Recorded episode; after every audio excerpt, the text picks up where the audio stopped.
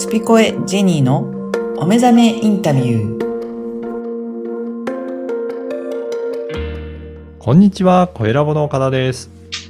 こんにちは、ジェニーです。ジェニーさん、今回もよろしくお願いします。よろしくお願いします。はい、ジェニーさんは、あの、毎月のようにいろいろ世界飛び回っていらっしゃいますけど、やっぱり最近もいろいろ行ってらっしゃるんですかね？そうですね、あの、ここ、えー、2回ぐらいのそのポッドキャストの方ではお話ししているように、今回はロンドンに行って、はい。まあ、久しぶりに行ったんですけども、うん。まあ久しぶりって言っても1年半ぶりぐらいですかね。うんうんうんあのーあ、2年ですね。コロナだから、はいロンドンとかもやっぱりあのロックダウンされてたなるほど。そういったなかった時期もね、ありますからね。ね。うんはい。でもそんなあのロンドンもですね、うんもう今何もいらないです。PCR 検査も。おうもちろんワクチン証明もいらない。そういった検査することなく、えーはい入国することできるっていうことですか？はい。向こうではどどんな雰囲気ですか？もう向こうはもうマスクもないです。おおもう、じゃあもう、だけコロナおお終わったみたいな感じなんですかね？コロナ風邪、風邪扱いっていううんうん、ことですねぐ。らいの感じなんですね。うん。だから、たまに見かけるマスクしてる人は大体うん日本人、中国人ぐらいです。だったような気がしますけども、はい。あのー一方でね、うん。一番マスクつけてる国の日本に、うん。今何が起きてるかっていうと、はい。い世界一陽性者多いんですよ。や、ほんとそうですよね。うん。ここの矛盾に気づかないっていうのが怖いです。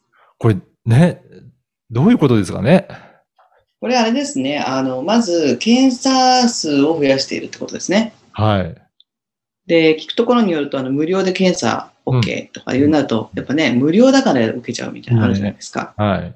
そうするとやっぱり母数が増えてるので、うんうん。それこそ比例して陽性者、陽性者の数が増えるっていうのは当たり前で、で、次に気づくことは、こんなにマスクしてるのにですか？みたいなうん。うん。ことになるわけですよ。はい。ここになんかおかしいなと。うん。っていうことは、マスクいらなくないですかと。うんうん。でも、マスクするっていうその文化日本って昔からあるから、はい。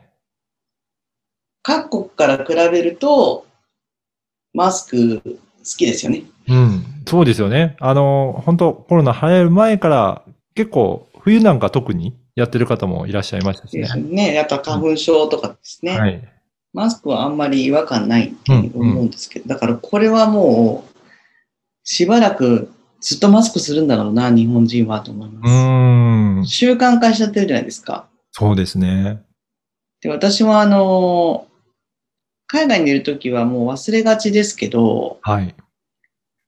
どっかでハッと気づいて、マスクと思う、あ、いらないみたいなぐらい、はい。海外に行ってる私でさえそういう風になってるんだから、もうマスクないといられなくなっちゃってる、日本人は。うん。うん。で、もう一つ矛盾を感じるのはですね、こんなに陽性者数が増えてるのに、以前の8時の営業時間、はい8。時までのレストラン営業時間とお酒の提供なしねっていうのがないじゃないですか。そうですね。あれは何だったんですかね？うんうんっていう、いろん。なこう矛盾を、あの、感じている今日この頃ですけど、岡田さん。どう感じますかいや、本当海外と比較すると、なん。かいろいろ違いもありますし、その日本の行ってることでも、なん。かいろいろなところで矛盾がもうだいぶ出てきて、いろん。なところで、なん。か、あの、辻褄が合わなくなったりとか、あと、なんか苦労してなんかやってるとか、いろんなところが大変になってきてるなっていうのは感じますよね、日常生活してても。ねえ、なんかちょっと違和感、はい。皆さんもね、そんなにね、うん、あのー無知ではないですから、うん、うん。おかしいぞとはい。なっている。まあ、このおかしいぞってなってるけど、日本人って冷静というか、まあねっていう感じのところがあって、うんここすごいと思うんですけども、うん。外国だったらこれね、ちょっと暴動が起きてると思うんですよね。な、なんとなく、だから日本はそれをう、うまくというか、なんか、そのまま過ごしてやっていってますよね。そう、なんかその、何なんですかね、この、まあ、いっか、みたいな感じ。で、その、まあ、いっかが本当にまあ、いっかかなっていう、いろんなところの、なんていうのかな、大したことじゃないようで、大したことで、うん。それ一個一個やってってやっていくと、なんかまた、あの違う、なんていうかな、思考に行っちゃうような感じもうん。するんだろうけれど、はい。冷静に考えてみたら、おかしいよねっていうことがたくさんあって、今でも思うんですけど、あの、いたくさんこう、制限があった時にも、うん満員電車はあったんですよね。いや、そうなんですよね。うん。でも満員電車は、あの、クラスター発生してないですよね。うん。うん。なわけないですよね。うん。うん。っていうところとか、まあそういうので、どんどんこう、ほころびは出てきてるかなっていうう。ん。で、実際外国に行けば、もう全然もうみんな普通に暮らしてますし、はい。まあその矛盾をうん。感じられるのは外国なんですけど、うん。じゃあ外国にい行くっていう発想になってない。うん。うん。で、今最近テレビでハワイに行きましょうみたいなのやってます、CM。はい。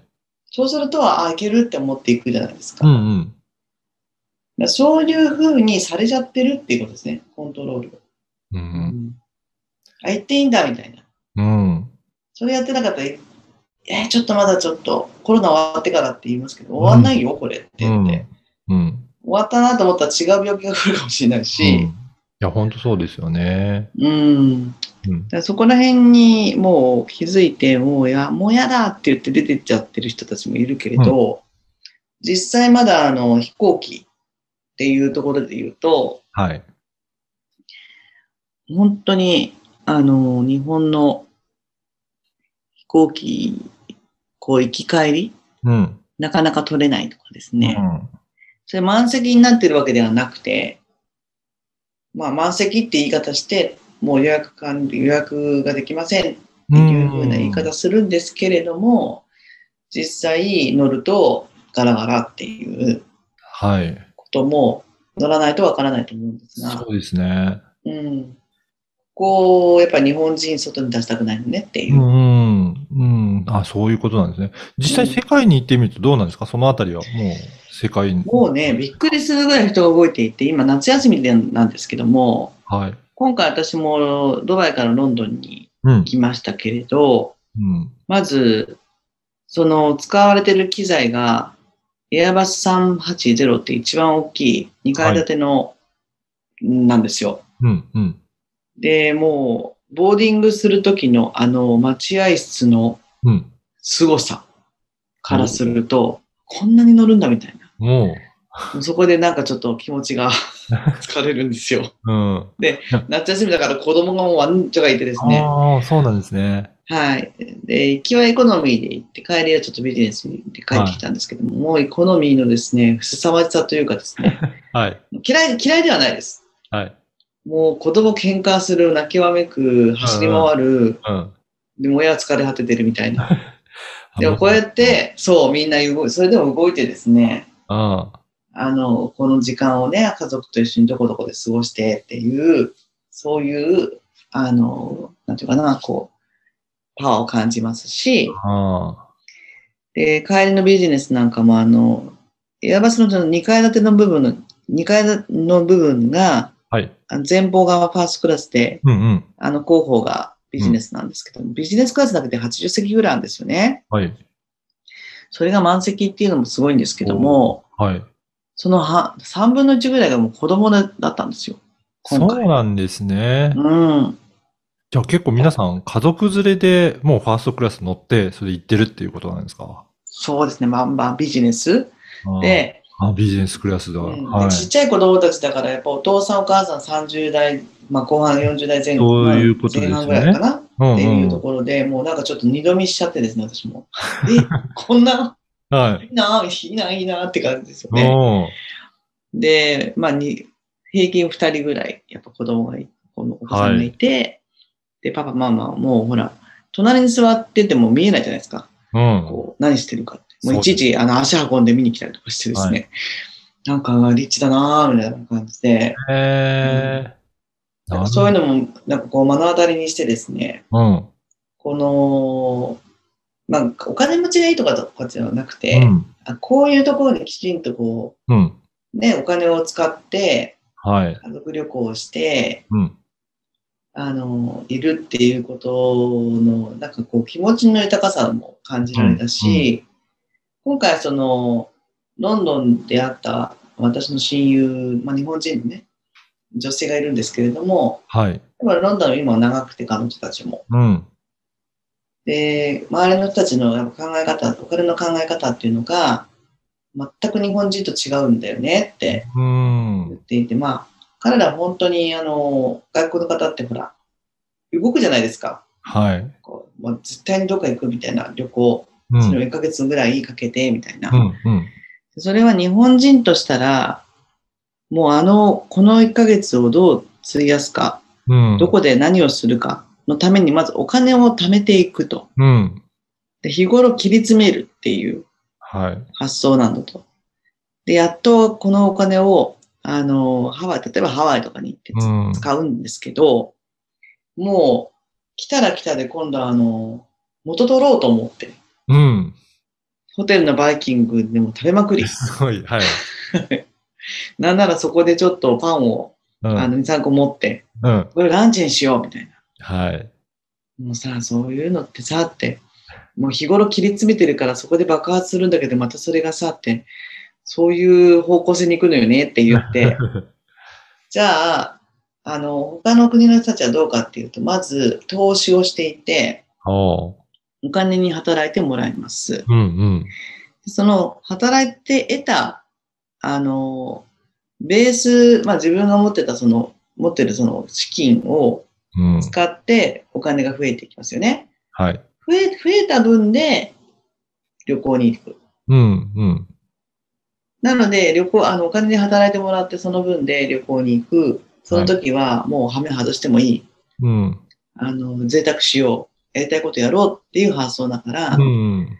じゃあこうやって経済がちょっと落ち込んじゃった時には、それはやっぱりここがないねって利益が。で、今回はちょっと我慢しようかとか。うん。そういう風な発想なのよ、と。でその発想は日本にないんですよ。うん。まず投資っていうのがもうあ危ないっていうはい。発想なので、お金がお金に働いてもらうっていうの、今やっとみんな気づき始めて、うん。いろいろやってるとは思うんですけどね。だからそういうこともなんか今回話してですね、うん。あの、世界情勢どうなのって言われた時には、やっぱりもうみんな待ってましたと言わんばかりに、はい。もう動きまくっていますし、もうどこ行っても、あの、人が多くて、うん。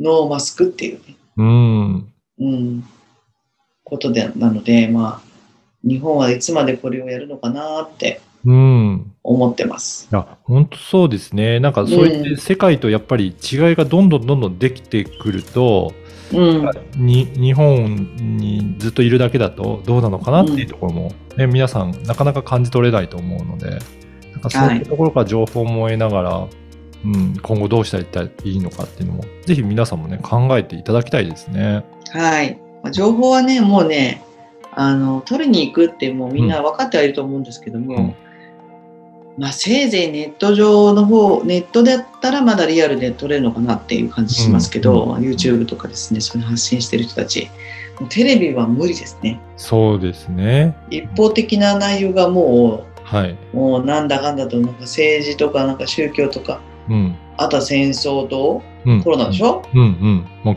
決まってきてますもんね。まあできてるから、はいまあそれにまた慣れちゃうっていうね。はい。だからそこじゃなくて、なんか違うよね、これってって思ったところから、ちょっと自分で行動を起こしていく方が、もうあとは、もう100倍一見にしかずだから、うん。もう見に行ったらいいですね。うん。うん。ぜひ皆さんもそういった行動もしていただければなと思いますので、ぜひ今回のお話も参考にしていただければと思います。ジェニーさん、今回もありがとうございました。ありがとうございました。